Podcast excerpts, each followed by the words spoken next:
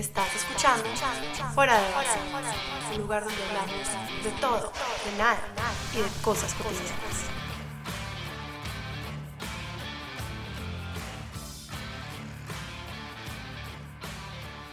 Hola chicos de Fuera de Base y bienvenidos a otro capítulo. Esta es Alessia Nava y yo soy Elisa Londoño. Estamos felices de tenerlos nuevamente aquí con nosotras en este espacio.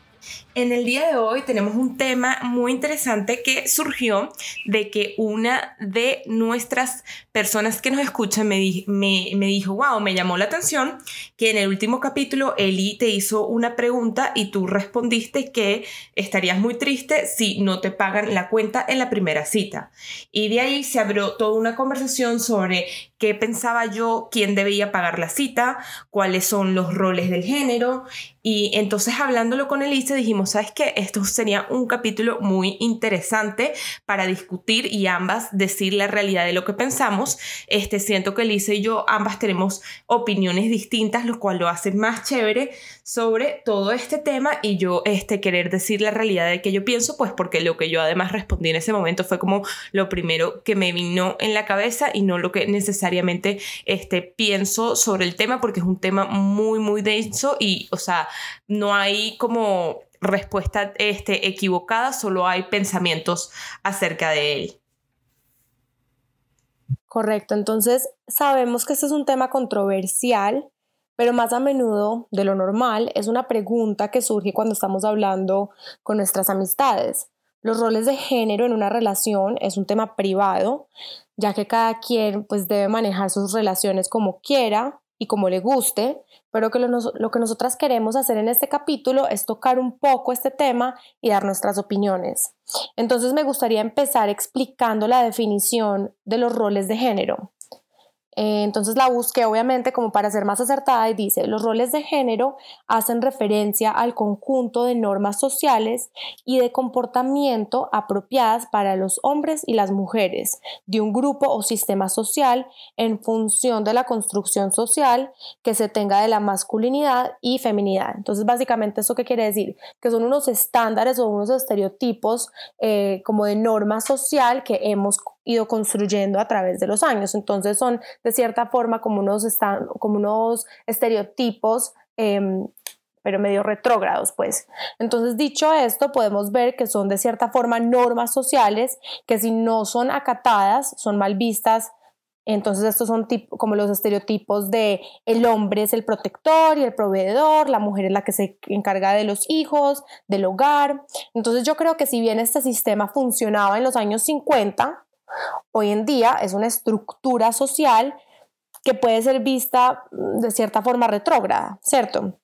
Claro está que si tu pareja y tú siguen esta estructura y les funciona, pues está bien. A lo largo se trata de entendernos a nosotros mismos, lo que queremos y lo que estamos buscando para poder eh, atraer, por así decirlo, la persona que nos va a complementar. Exactamente. Y hay algo que a mí me parece, este, antes de pues, ir más en el tema, es que muchísima gente este, tiende a criticar a las personas que todavía piensan de una manera o no piensan de su manera. Yo creo que este, eso es muy malo. Más bien estamos tratando de llegar a una sociedad en la cual no juzgamos y aceptamos la opinión de todos. Y está bien la persona que piensa que se quiere quedar en la casa con sus hijos, como está bien la mujer que quiere trabajar y más bien el hombre se quede en la casa. Más bien debemos apoyar que todas las decisiones son válidas, porque al final tú, tú tienes que vivir tu vida como a ti te haga feliz.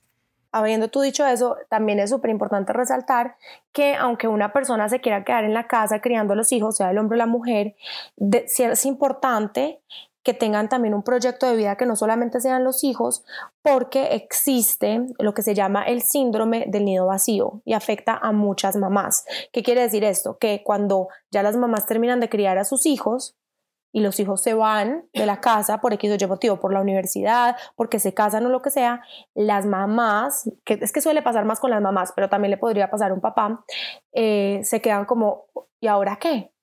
¿Ahora qué? Porque ya mis hijos ya están grandes, ya los crié, ya, ¿qué, qué, hago ahora con mi vida? Entonces se les acaba, así pues por decirlo así, se les acaba el trabajo que ellos hacían. Entonces también es importante pues que si ustedes de todas formas se quieren quedar en la casa con sus hijos, eh, o lo que sea, pues es importante que también tengan un proyecto de vida que aporte que les aporte a ustedes, que no solamente sean sus hijos, sino como, no sé, digamos que te encanta pintar, entonces tú sabes que claro, que cuidas a tus hijos y haces cuadros y, y, no sé, vendes los cuadros o de vez en cuando haces galerías, pues como tener también ese proyecto que le, que le añada a tu... Que te nutre. que te, ajá, exacto, que, que le añada a tu vida, que, que sirva también de cierta forma como un propósito de vida. Exacto. Pero bueno, Eli, saltando directo a lo que, a lo que primero queríamos hablar quién paga la cuenta, por qué y qué pasa con la gente del mismo sexo. Y quiero saber tu opinión y luego yo te agrego la mía. Bueno, a mí ese tema me parece supremamente interesante porque lo que venimos diciendo, eh, yo creo que cada persona funciona diferente, ¿no? Entonces, a mí, por ejemplo, a mí, Elisa Londoño, como persona natural, a mí me gusta que cuando yo salgo con alguien, a mí me gusta que me inviten. O sea, a mí me parece un detalle muy chévere. No quiere decir que lo tienen que hacer, pero me parece un detalle muy chévere. Entonces, así funciona con mi novio. y yo salimos y él le gusta invitarme, él se siente bien de invitarme de mostrarme cosas, ¿cierto? Pero yo sé que no es así para todas las parejas. Yo sé que hay muchas parejas que funcionan en hagamos 50-50, cada quien paga lo suyo. Y eso también está bien. Con las con las relaciones del mismo sexo, a mí me ha parecido súper interesante porque nosotras, pues obviamente tenemos muchos amigos em, de esta comunidad y ellos realmente no lo ven como, o sea, para ellos no es un problema, ellos salen y pagan todo 50-50 y cuando una persona le quiere hacer una, una atención a la otra, pues ahí es cuando, cuando paga la cuenta, ¿no? Pero no es como, ah, como un requisito, digamos que esto es más visto como un requisito en las relaciones heterosexuales, pero me parece que cada quien lo puede hacer como quiera, o sea, no, no tiene por qué haber como un estándar, como que esto es lo que se tiene que hacer. Exacto, yo creo que mi opinión en el tema es ese, es que por, por, mucho tiempo se ha visto que el hombre te tiene que invitar por ser hombre y ahí es cuando yo no estoy de acuerdo. Yo creo que la invitación tiene que venir de ser un gesto que tú le quieras hacer a tu pareja. Este, por lo menos, si tú me invitaste a salir, fuiste tu invitación, que tú me invites, pero porque tú me, querías hacer el gesto, más que porque eres hombre, siempre él tiene que pagar. Este, ¿Por qué pienso esto? Pienso esto porque gracias a que por muchos años se creyó que el hombre tiene que, a juro, pagarlo por ser hombre, o sea, por género, este, se han creado muchísimas cosas que pues voy a mencionar, entre ellas es mujeres aprovechándose este, de que de que su pareja tiene que pagar todo y muchísimas veces, pues esto pedí la opinión de los hombres, muchísimos hombres se sienten heridos porque sienten de que la otra persona con la que sale ni siquiera se da cuenta de su esfuerzo que es invitarte. Y dicen, o sea, yo creo que ya lo da por sentado y también me hiere que nunca esté ese gesto de vuelta para mí, porque muchísimas veces invitarlo, eh, que tu pareja puede ser el que gane más dinero, pero invitarte un café o invitarte un chocolate que no te cuesta nada, le, le puede dar ese gesto también a tu pareja, decir, ok, esta persona también pone el mismo esfuerzo y también me quiere invitar, pues no es como que se lo merece todo por ser mujer y yo tengo que invitar todo por ser hombre. Y es ahí cuando yo no estoy de acuerdo. Yo pienso que invitarse es un gesto, no tiene nada que ver exactamente qué sexo tienes tú. Igual que también pasa que, o sea, diciendo de los dos problemas que pueden pasar, puede pasar que la mujer se aproveche del hombre, como puede pasar que también el hombre sienta que entonces lleva el control en todo. Este, gracias a Dios, pues yo nunca he vivido eso, pero lo, no, lo sé por, por amigas mías de que tienen novios que se vuelven controladores por sentir que ellos, ellos son los que llevan, digamos, la batuta del dinero, entonces él hace las decisiones, lo cual también me parece que está erróneo, pues. Claro volvemos a caer que si tú le estás pagando a tu novia porque tienes una mejor posición es porque quieres, la, la complazas, tienes el mejor, la mejor posición en ese momento y no te importa hacerlo, no porque quieres este, controlar a la persona con eso. No, yo estoy totalmente de acuerdo contigo y pues realmente también es importante recalcar que pues una relación es de dos, ¿no? Las cosas deben ser recíprocas, entonces así, si tú tienes una pareja que por ejemplo es súper amplia, que te invita mucho todo el tiempo, no, o sea, perfecto, está súper bien, qué chévere, pero también no sobra que tú de vez en cuando también le digas, yo hoy te voy a invitar porque quiero y porque me nace, ¿cierto? Uno ve hombres que no les gusta que los inviten, uno ve hombres que les da rabia que, la mujer em, no pague, o sea, uno ve de todo, porque yo la verdad lo he visto, o sea, eh, me acuerdo una vez en Nueva York, me estaba contando una amiga una historia de un, de un amigo de ella, que el man es súper bien, es de una familia pues muy pudiente de, de Londres, y el man es súper atractivo y estaba saliendo con una niña, creo que era de Puerto Rico. Y también esa, eso es súper importante, la cultura también también, eh, o sea, también hace una gran diferencia porque las culturas latinas tienden a ser un poco más eh, como conservadoras en este tema, mientras que las europeas son un poco más liberales. Entonces, este niño eh, salió con esta niña, le gustaba un montón y la invitó a la primera cita. Perfecto, él pagó todo, súper bien, la niña le encantaba, todo. Fueron a la segunda cita. A la segunda cita, él dijo, voy a ver si ella es capaz de sacar la billetera, pues yo quiero ver qué tipo de mujer es esta. Y entonces cuando llegó la, cuando pues él pidió la cuenta y se paró para ir al baño a ver si cuando él llegaba, ella había pagado la cuenta. Y cuando él llegó, ella estaba esperando pues que él llegara al baño y bueno, nada, él pagó la cuenta y nunca más la volvió a llamar. Pero eso tampoco está bien porque entonces la niña en su cabeza no entiende qué pasó. O sea, como que... Eh, ¿Tú crees que ella en su cabeza se está imaginando que él no la volvió a buscar porque en la segunda cita a ella no se le ocurrió pagar?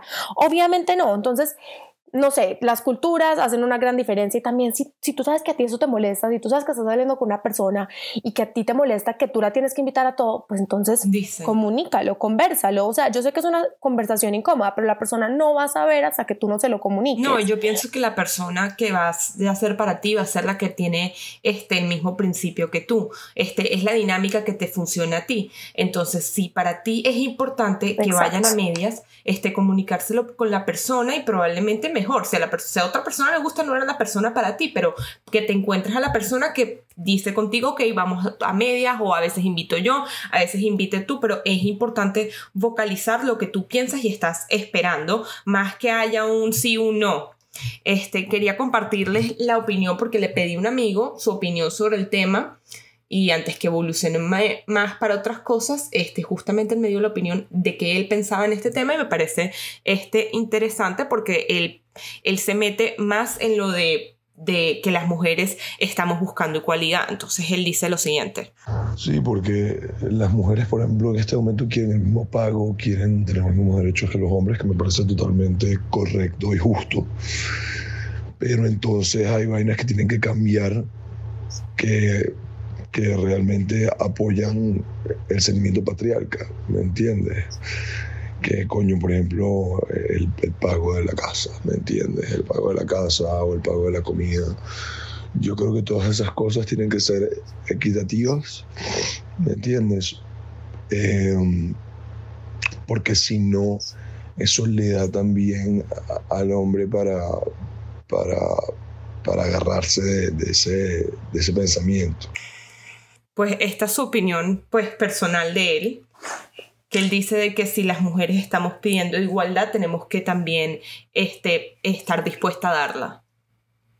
Que me parece interesante. Eh, em, sí, ese era exactamente el caso del hombre que te acabo de contar, que él decía, yo quiero una mujer del siglo XXI, yo quiero una mujer que, como así? Que es una mujer moderna, que podamos vivir las cosas 50-50. Ok, eso está bien, si eso es lo que, lo que, por eso te digo, es una, uno tiene que entender uno quién es, uno qué quiere y qué está buscando. Así puedes atraer a la persona indicada para ti. Porque, por ejemplo, en mi caso, o sea, yo en mi casa crecí viendo la estructura del hombre que trabaja y la mujer que se encarga de los hijos. Yo crecí con un papá muy amplio y una mamá muy presente porque mi mamá se quedó en la casa con nosotras, em, pero a mí siempre desde chiquita me dijeron que lo ideal para cuando yo estuviera grande era ser independiente, era que trabajara, ¿cierto? Que, que fuera una mujer emprendedora, fue algo que, que siempre en mi casa pues era una conversación en la mesa. Entonces lo cual me llevó a mí a querer un hombre amplio y atento como mi papá, pero que a la vez me impulsara a cumplir mis sueños y me motivara, porque a mí me inculcaron eso desde chiquita. Y entonces, ¿qué pasó? Que como yo ya tenía tan claro el tipo de hombre que yo quería, entonces llegó a mi vida un hombre que cumple eh, a la perfección lo que yo quería. Entonces yo creo que él y yo compaginamos muy bien porque cada uno sabe el rol que cumplimos en la relación y a mí esa parte me parece muy importante. Eso no quiere decir que no nos podemos salir de esos roles, que si el día de mañana él me quiere cocinar, me puede cocinar y me va a cocinar, que eso no tiene ningún problema. Pero en el día a día los dos entendemos nuestra dinámica y nos complementamos también hay ciertas cosas que a mí como mujer me gusta. A mí me gusta toda la parte del cortejo. A mí me gusta que me consientan y yo también consiento de mi manera. Es, es eso, es entender cada quien qué dinámica cumple en la relación. Este, yo pienso que completamente, tienes completamente toda la razón, que en cuanto a eso, si a ti más bien te gusta tú pagar, ser tú la que pague. Si te gusta que te cortejen, dejar que te cortejen. A mí me parece que hoy en día uno, la gente se ha puesto también tanto querer hablar por la igualdad que ahora rechazas si la persona no piensa de tu manera y eso tampoco está bien. Este, bueno, yo tuve un caso que con un amigo este, que vino y estábamos hablando del trabajo y, a mí, y vino y me dijo, bueno, ¿qué importa? Yo le estaba a punto de graduarme y me dice, ay, bueno, ¿qué importa? Le decía, si igual tú, después que te gradúes, lo que vas a hacer es mamá. Este, y lo dijo de una forma súper despectiva, me dijo, en total, tú solo estudiaste arte. Mm. Este, para mí eso me dio muy duro, porque era un amigo de mi edad este, de nuestra generación y me pareció que, que, ahí ese es el tipo de pensamiento que no me gusta. El, que, el tipo de pensamiento que no me gusta es el que me limite a hacer una cosa sin que sea mi opción. Y de todas maneras, si fuese mi opción, si de verdad yo solo estudié pero quería ser mamá, debería ser visto como algo completamente válido y no algo despreciable, pues porque justamente este, nuestras mamás, mi mamá trabajó hasta cuando yo tenía como 12 años y luego de eso se dedicó a la casa este, y fue un acuerdo entre ella y mi papá. Entonces no, no debería ser visto como algo malo si, si quieres ser mamá, pues es un acuerdo que tú tienes con la pareja. Y, no, y es un trabajo de tiempo completo. Y es un trabajo de tiempo completo y no es algo despreciable. Entonces yo más bien soy abogada de decir qué es lo que tú quieras hacer. Está mal también tener el pensamiento de que porque yo soy mujer solo puedo ser mamá, pero también está mal de verlo como algo despreciado despreciado si eso fuese lo que yo quiero hacer. Al final, como, como no podemos recalcar más, todo es dando y dando. Si es lo que tú quieras con tu pareja. Y te voy a decir algo, no hay dinámica perfecta, no, la dinámica tuya no va a ser la de la otra persona. Yo también conozco muchas parejas en la cual la mujer es la emprendedora y es la que gana más dinero y, y que con su pareja decidió, sabes que yo hombre me voy a quedar en la casa y voy, y voy a ayudar en las cosas de la casa y tú vas a proveer el, con el dinero y esa dinámica le funciona a esa pareja y no tiene, él eso no lo hace menos hombre, ni la hace menos mujer, ni menos mamá. Son simplemente dinámicas.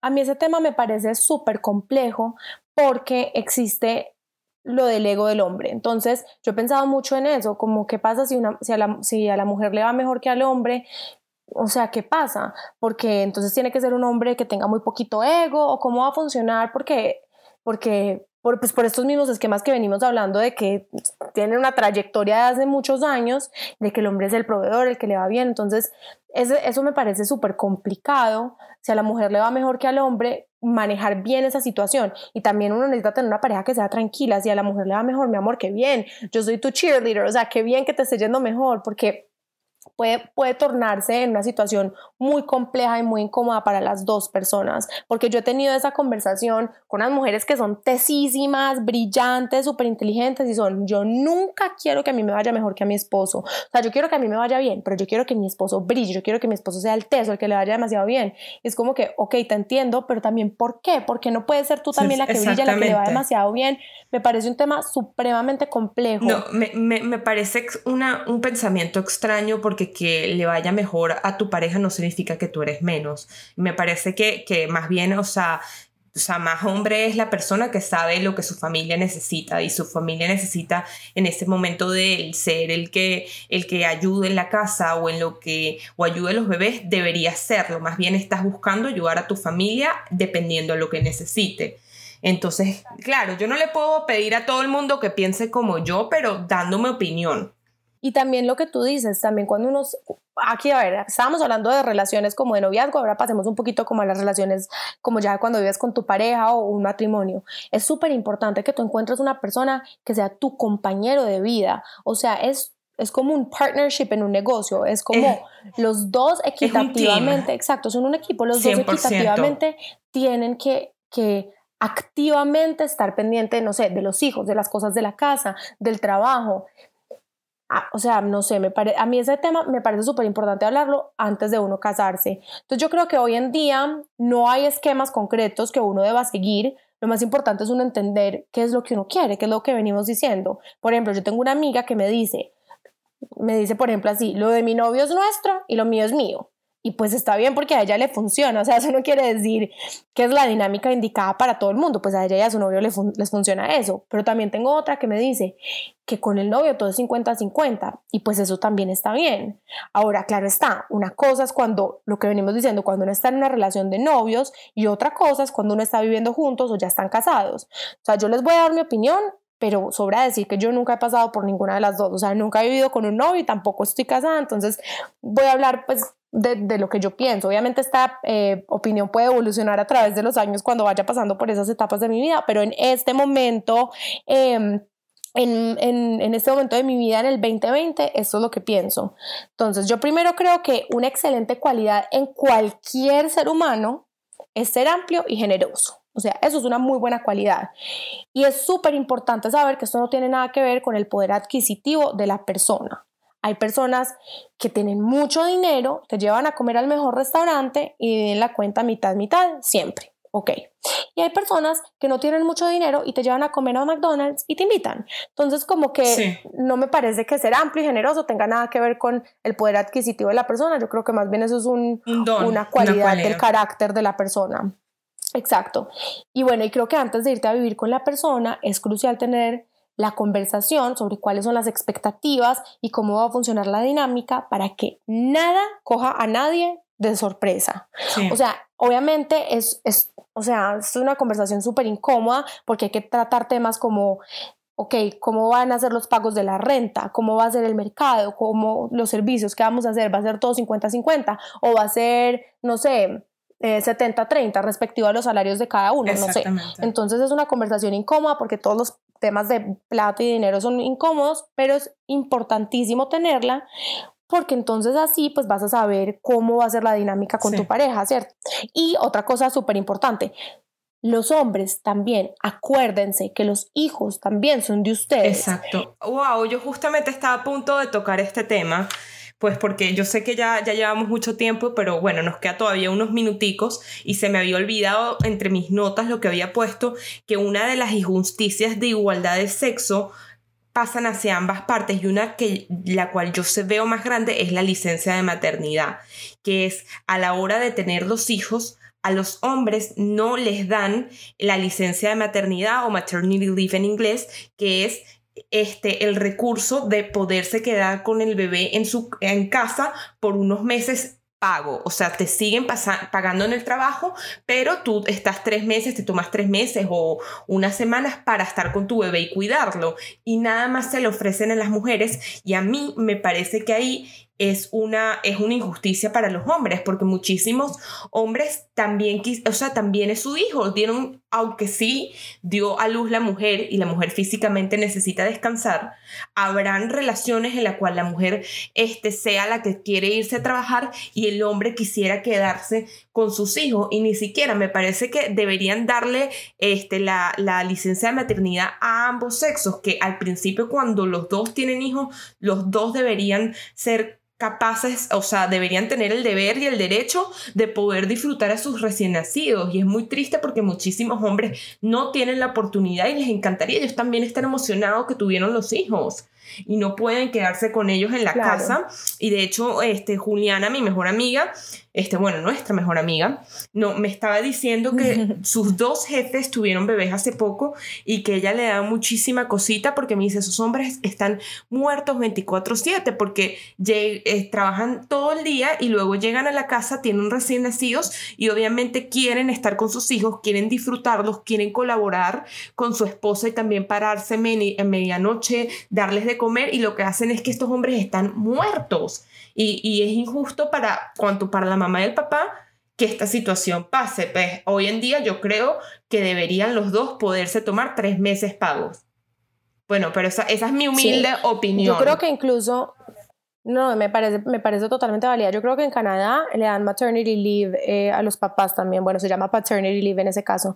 Pero sí me parece súper importante esa parte, porque lo que decimos, que los hijos son de los dos, pero también uno ve en muchos casos eh, las mamás que son demasiado presentes, que están ahí, que hacen todo el colegio, que son las que van a todos los mm, partidos de lo que sea, que van a todas las funciones de baile, y hombres que de pronto no son tan activos. Entonces, por eso yo digo, acuérdense, aunque la mujer trabaje, el hombre trabaje, lo que sea, los hijos son de los dos. Y es súper importante para las vidas de los niños que los dos papás estén involucrados porque cada uno cumple una función supremamente diferente en la vida de los niños. Entonces, eh, bueno, eso habiendo dicho eso, sin nosotras ser mamás, pero es eh, sí, claro. No, bueno, y, y otra cosita, pues yo no tengo la respuesta, es que yo no tengo ni idea qué pasa con la licencia de maternidad cuando son parejas del mismo sexo. No tengo ni idea, porque ja, cuando son dos hombres que están teniendo un hijo, que ninguno se puede tomar la licencia de maternidad.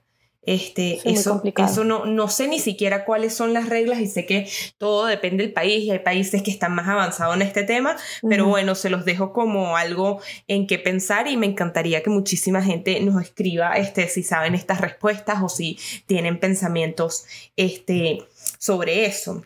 Y para concluir este, el tema un poquito, es, este, quería decir que es importante este, lo de la igualdad de géneros y que ambos tengamos los mismos derechos y deberes, pero que esto no signifique olvidarnos que los hombres y las mujeres sí somos diferentes este, fisiológicamente y que no hay nada de malo en eso, una cosa no lo quita la otra, pues sí es verdad que científicamente nosotros damos a luz y ellos no, este, ellos pueden agarrar más músculos que una mujer y que esta batalla por tener los mismos derechos y deberes no se convierta en tampoco negar el sexo, pues ahorita hay un síndrome y todo, bueno, una nueva rama de personas que, que piensan que uno no debería ni siquiera ponerle el sexo a bebé hasta los dos años, que bueno, yo no estoy de acuerdo porque psicológicamente la, el, de la identificación del sexo es algo muy importante para cuando estamos creciendo y que si bien hay diferencias fisiológicas,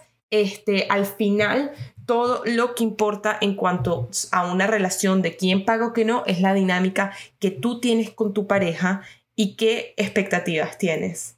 Correcto. Al final del día lo importante es que sepas que no hay esquemas predeterminados para los roles de género, pero sí es importante que te tomes el tiempo para pensar qué quieres y qué buscas en una pareja para poder tener la dinámica que más les funcione a los dos. Exactamente. Y sobre todo, última cosa que añado antes del juego, no juzgar a los demás por sus decisiones. Uno solamente puede hablar por uno mismo y actuar por el mundo que uno quiere y dejar que el otro actúe por el mundo que él quiere.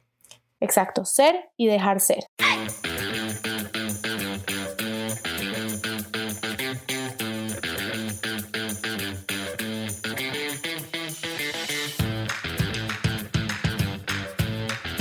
Bueno, queridos seguidores, y ahorita para dejarlos con algo un poquito más divertido, quisimos hacer un juego que no tiene nada que ver con lo de los géneros pero que nos da mucha risa y es el juego de cazar, matarte o tener relaciones. Yo le voy a dar tres personas a Elisa y Elisa a mí y ella me va a decir quién mataría, con quién se casaría y con cuál tuviese relaciones. Entonces eh, empieza Elisa. ¿A cuál de estos casarías? O sea, ¿con cuál te casarías? ¿A cuál matarías? ¿Y con cuál em, tendrías relaciones? J-Lo, Sofía Vergara y Jennifer Aniston me casaría con, con, Sofía Vergara porque es demasiado pana, mataría de una J-Lo porque no la soporto y, y tuviese relaciones con Jennifer Aniston porque bueno, es linda. bueno, porque es Rachel from Friends. Porque es Rachel from Friends. Bueno, válido, válido. Te toca a ti. Obama, Trump o Donatella Versace. ¿Con quién te casarías? ¿Quién matarías? ¿Quién tuvieras relaciones? Mataría a Trump. sorry, eh, era Trump, Donatella Versace y quién más? Y Obama. Y Obama. Eh, tendría relaciones con Obama y me casaría con Donatella Versace. Bueno, sería bien rica. y sería bien vestida. ok. Muy bien. Está bueno, esta, esta, pido disculpas de antemano de esta, pero tengo mucha curiosidad. ¿A cuál de estos matarías, casarías o te, tendrías relaciones sexuales? ¿Donald Trump, Maduro o Hitler? Mataría a Hitler de una. Sí, de acuerdo. Me casaría con Trump. No, no puedo, no, mentira, mataría a Maduro, no, ni vaina, ni vaina, ni vaina. No puedo, yo a Maduro lo tengo que matar, chicas, estamos claros. Maduro muerto, pa'l coño. Me casaría con Trump y me tiraría a Hitler, pues por meter un, a un nazi y ya, pues. Estaba difícil, te pasaste. Tema controversial. Te pasaste, te pasaste pero yo con Maduro, mira, ni para la esquina. Justamente. Sorry, lo siento, tenía que preguntar. Qué justamente te puse una parecida, pero lo voy a dejar para el final. Entonces, ¿con quién harías qué? Ellen DeGeneres, Oprah y Kanye West. Kanye West. Eh, bueno, bueno, mataría a Kanye West. O sea, no tengo nada en contra de, él, pero entre, entre los tres sería el que mataría. Em, eh, claro, me casaría con Oprah y de pronto estaría con Ellen DeGeneres. Sí. Lo tendría que considerar. Sigamos. Eh, ok, tú. Ricky Martin, Maluma y Brad Pitt. Y Brad Pitt, ok me mataría a Ricky Martin, me cogería a Brad Pitt y, obviamente me casaría con Maluma porque seguro es el más pana de todos. o sea, si lo tengo que soportar de por vida. Pero matarías a Ricky Martin, yo no puedo con ese hombre. Ah, bueno, pero me la pusiste difícil. Y bueno, la última para ti. Andrés Manuel López Obrador, Evo Morales o Maduro. Tres presidentes, el de México, el ex de, ahorita no me viene, Evo Morales y, Maduro. ¿Por qué pones esa cara? ¿Cuál es Ok, porque estoy pensando porque me parece muy difícil. No los puedo matar a los tres. No, no, no, esa es la idea. La idea es que, que sea tipo ahí que elijas entre, entre, los peores presidentes. Mataría a Maduro, mataría a Maduro por solidaridad a todos mis amigos venezolanos. Me acostaría con Evo Morales y me casaría con todos los bolivianos te van a escribir. Asco. En verdad, yo solamente voy a decir una cosa: ninguno de los tres me merece, entonces. Solo porque tengo que elegir. Solo porque tengo que elegir, porque estaba muy difícil. Ay, bueno chicos, espero que hayan disfrutado este capítulo. Escríbanos a ver qué piensan sobre todo el tema y si, y si ustedes, ya va, las, las dos que pusimos sobre, sobre casarte, matar y tener relaciones, ustedes a quién hubiesen elegido, quiero saber. Si a Evo Morales, si a Maduro, si a Andrés Manuel López Obrador. Pero bueno, muchísimas gracias, les mando un beso. Chicos, gracias por escucharnos. Les tenemos una sorpresa Zoom, que todos nuestros capítulos van a estar en YouTube para los que nos quieren escuchar por ahí. Y también síganos en redes sociales, arroba fuera, letra de base. Estamos poniendo mucho contenido y gracias por escucharnos y nos vemos en el próximo episodio que va a estar muy, muy, muy cool. Hasta luego. Un beso. Bye.